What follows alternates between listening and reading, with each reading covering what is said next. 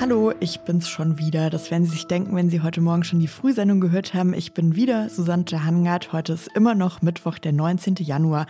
Das hier ist aber jetzt das Update von Was jetzt, dem Nachrichtenpodcast von Zeit Online. Hier geht es heute einmal um Deutschland mitten in der Omikron-Welle und vor allem wir auf die Frage, wie sehr trifft denn jetzt die Corona-Lage eigentlich schon Unternehmen und die kritische Infrastruktur. Und es gab heute neue Entwicklungen im Ukraine-Konflikt. Der US-Außenminister ist nämlich heute nach Kiew gereist. Der Redaktionsschluss für diesen Podcast ist 16 Uhr.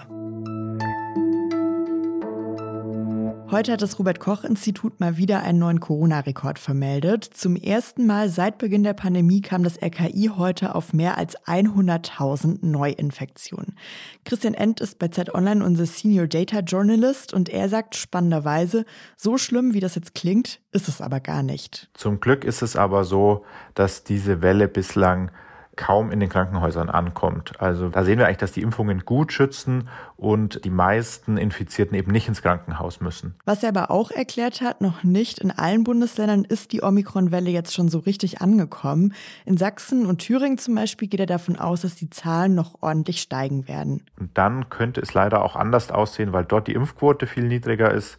Das kann dann doch sein, dass es da nochmal zu einer erheblichen Belastung der Krankenhäuser kommt. Das werden wir im Blick behalten müssen. Eine große Sorge bei der Omikron-Welle war ja die ganze Zeit, wenn sich dann so viele Menschen anstecken oder in Quarantäne müssen, dann fehlen die natürlich auch an ihren Arbeitsplätzen und das könnte in manchen Branchen richtig für Schwierigkeiten sorgen. Wie die Lage jetzt derzeit aussieht in den Unternehmen und vor allem in der sogenannten kritischen Infrastruktur, das hat sich mein Kollege Daniel Sander aus dem Ressort Arbeit angeschaut und er ist jetzt hier, um die Ergebnisse mit uns zu teilen. Hi Daniel. Hallo. Daniel, wie sieht's denn jetzt aus in Deutschland? Muss man sich schon Sorgen machen? Also, ich würde sagen, die Grundversorgung steht. Also die meisten Institutionen oder Firmen, mit denen ich gesprochen habe, also von den Stromanbietern über die Wasserversorger bis zur Abfallentsorgung, die verzeichnen noch keine dramatisch erhöhten Krankenstände. Zustände aktuell. Es gibt sogar Unternehmen, zum Beispiel die Dresdner Verkehrsbetriebe oder auch die Münchner Polizei, die haben mir von einer entspannteren Lage erzählt als zum Beispiel noch im November, also zu anderen Wellen. Insgesamt würde ich sagen, herrscht also so eine vorsichtige Ruhe überall. Aber die Notfallpläne liegen bereit, schon seit Monaten, und man fühlt sich vorbereitet. Gibt es denn eine Branche, in der es trotzdem besonders schwierig werden könnte? Das gilt vor allen Dingen für die Branchen, die es schon die ganze Zeit in der Pandemie besonders schwierig hatten. Also besonders der Gesundheitssektor, die Kliniken, die Pflegeheime, aber auch die Kitas und die Schulen.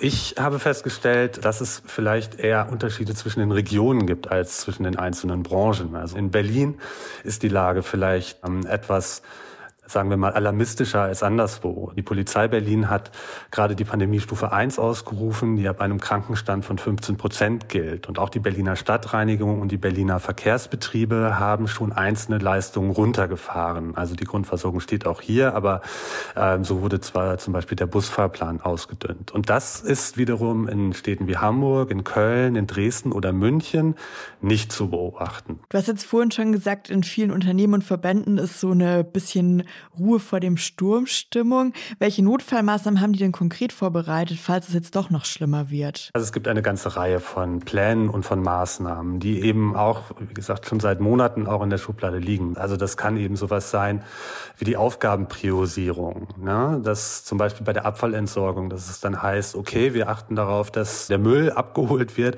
aber zum Beispiel kann man jetzt keine Sperrmülltermine mehr machen. So ist das zum Beispiel auch gerade in Berlin bei der Abfallentsorgung. Anderswo werden zum Beispiel Ehrenamtliche bemüht oder auch Studierende eingesetzt. Und dann gibt's natürlich noch das Mittel, dass die Mitarbeitenden gezwungen werden können, mehr zu arbeiten. Das geht auch. Und das Land Niedersachsen hat das jetzt mit einer Verfügung tatsächlich auch schon möglich gemacht, dass bis Mitte April Arbeitgeber oder Geberinnen ihren Angestellten vorschreiben können, statt 48 Wochenstunden 60 Wochenstunden zu arbeiten für drei Monate. Ja, vielen Dank, Daniel. Gerne. Die diplomatischen Gespräche im Ukraine-Konflikt gingen heute weiter. Der US-Außenminister Anthony Blinken ist heute in die ukrainische Hauptstadt, also nach Kiew, gereist. Er hat dort vor US-Diplomaten erstmal nochmal bekräftigt, dass seine Regierung die Ukraine unterstützen werde und er hat Wladimir Putin aufgefordert, einen friedlichen Weg zu gehen. In Kiew hat Blinken dann auch den ukrainischen Präsidenten und den Außenminister getroffen. Auf Twitter hat er vor seinem Abflug geschrieben, natürlich auf Englisch, aber ich habe das einmal kurz übersetzt, seine Reise sei eine diplomatische Anstrengung, mit der die Spannungen deeskaliert werden sollen. In einem Videostatement hat Blinken dann auch vor dem Abflug nochmal erklärt, warum es für die USA in diesem Konflikt nicht nur um die Ukraine geht. It's not just Ukraine. It's other autocratic countries uh, around the world like Russia that say we're going to do this too. And that is a recipe uh, for conflict. Er hat also nochmal erklärt, wenn die USA und andere Staaten einfach zuschauen, wie Russland die Ukraine angreift, dann werde das auch andere autoritäre Staaten motivieren, ähnliches zu tun. Und das würde dann seiner Einschätzung nach weitere Konflikte, Chaos und menschliches Leid nach sich ziehen und die Demokratien dieser Welt untergraben. Morgen reist Blinken nach Berlin und trifft sich dort mit Bundesaußenministerin Annalena Baerbock und Bundeskanzler Olaf Scholz und auch die Außenminister von Frankreich und Großbritannien werden erwartet. Am Freitag wird Blinken dann in Genf den russischen Außenminister Sergei Lavrov treffen. Er hoffe, dass dieses Treffen die diplomatischen Kanäle offen halte. Das hat Blinken heute auch gesagt. Auch in der deutschen Politik war die Ukraine heute weiterhin Thema. Scholz und Baerbock hatten ja klar schon gesagt diese Woche, sie werden keine Waffen in die Ukraine liefern. Heute jetzt hat der ukrainische Botschafter in Berlin aber nochmal betont, dass das Land die Waffen brauche und er hat sogar erklärt, welche Waffensysteme die Ukraine sich von Deutschland wünschen würde, damit sich das Land gegen einen möglichen russischen Überfall wehren könne. Konkret hat der Botschafter von deutschen Kriegsschiffen und Luftabwehrsystemen gesprochen. Anders als Scholz und Baerbock sieht diese Diskussion um die Waffenlieferungen aus Deutschland offenbar die Vorsitzende des Verteidigungsausschusses, Marie-Agnes Strack-Zimmermann. Sie hat der Bild-Zeitung gesagt, dass die Bundesregierung über die Lieferung von Defensivwaffen an die Ukraine nachdenken sollte. I now come to Prime Minister's questions. So wurde Boris Johnson heute erstmal ausgebuht im britischen Unterhaus. Da gab es nämlich heute eine extra Fragestunde an den Premierminister. Johnson steht ja jetzt schon länger unter Druck, nachdem er mit MitarbeiterInnen und Regierungskolleginnen im Lockdown Partys gefeiert haben soll. Auch heute wurde er jetzt im Parlament ziemlich gegrillt. Resign. Go, Prime Minister. Tritt zurück, geh Prime Minister, das hat heute so deutlich der Abgeordnete Ian Blackford gesagt. Bemerkenswert ist, dass immer mehr Abgeordnete der Tories, also aus seiner eigenen Partei, ihn zum Rücktritt auffordern. Damit wird dann auch ein Misstrauensvotum gegen Johnson wahrscheinlicher. Dafür müssen sich nämlich 15 Prozent der 359 konservativen Abgeordneten gegen ihn aussprechen. Johnson hat heute dann auch das Ende der Corona-Maßnahmen eingeläutet. Unter anderem die Maskenpflicht wird jetzt in in Großbritannien aufgehoben. Mehrere BeobachterInnen nannten das ein Ablenkungsmanöver. Was noch? City, could you pass me a beer?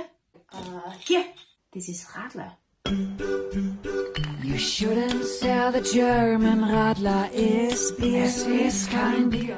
Radler ist wirklich kein Bier, das würde ich auch so sagen, obwohl ich sonst eigentlich von mir behaupten würde, dass ich gar nicht so viel typisch deutsche Eigenheiten habe.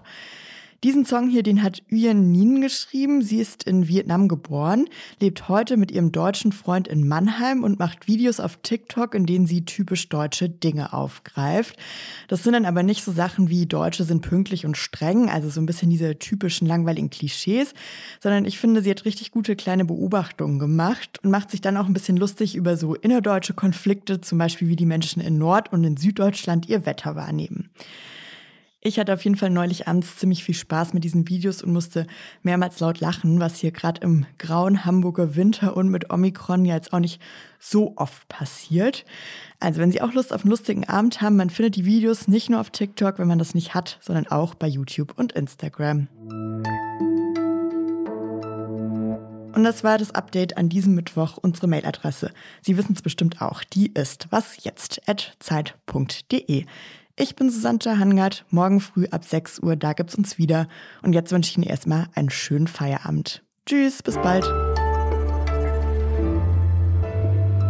Das ist tatsächlich das allererste Mal, dass ich in einem Podcast auftrete. Deswegen bin ich auch total aufgeregt.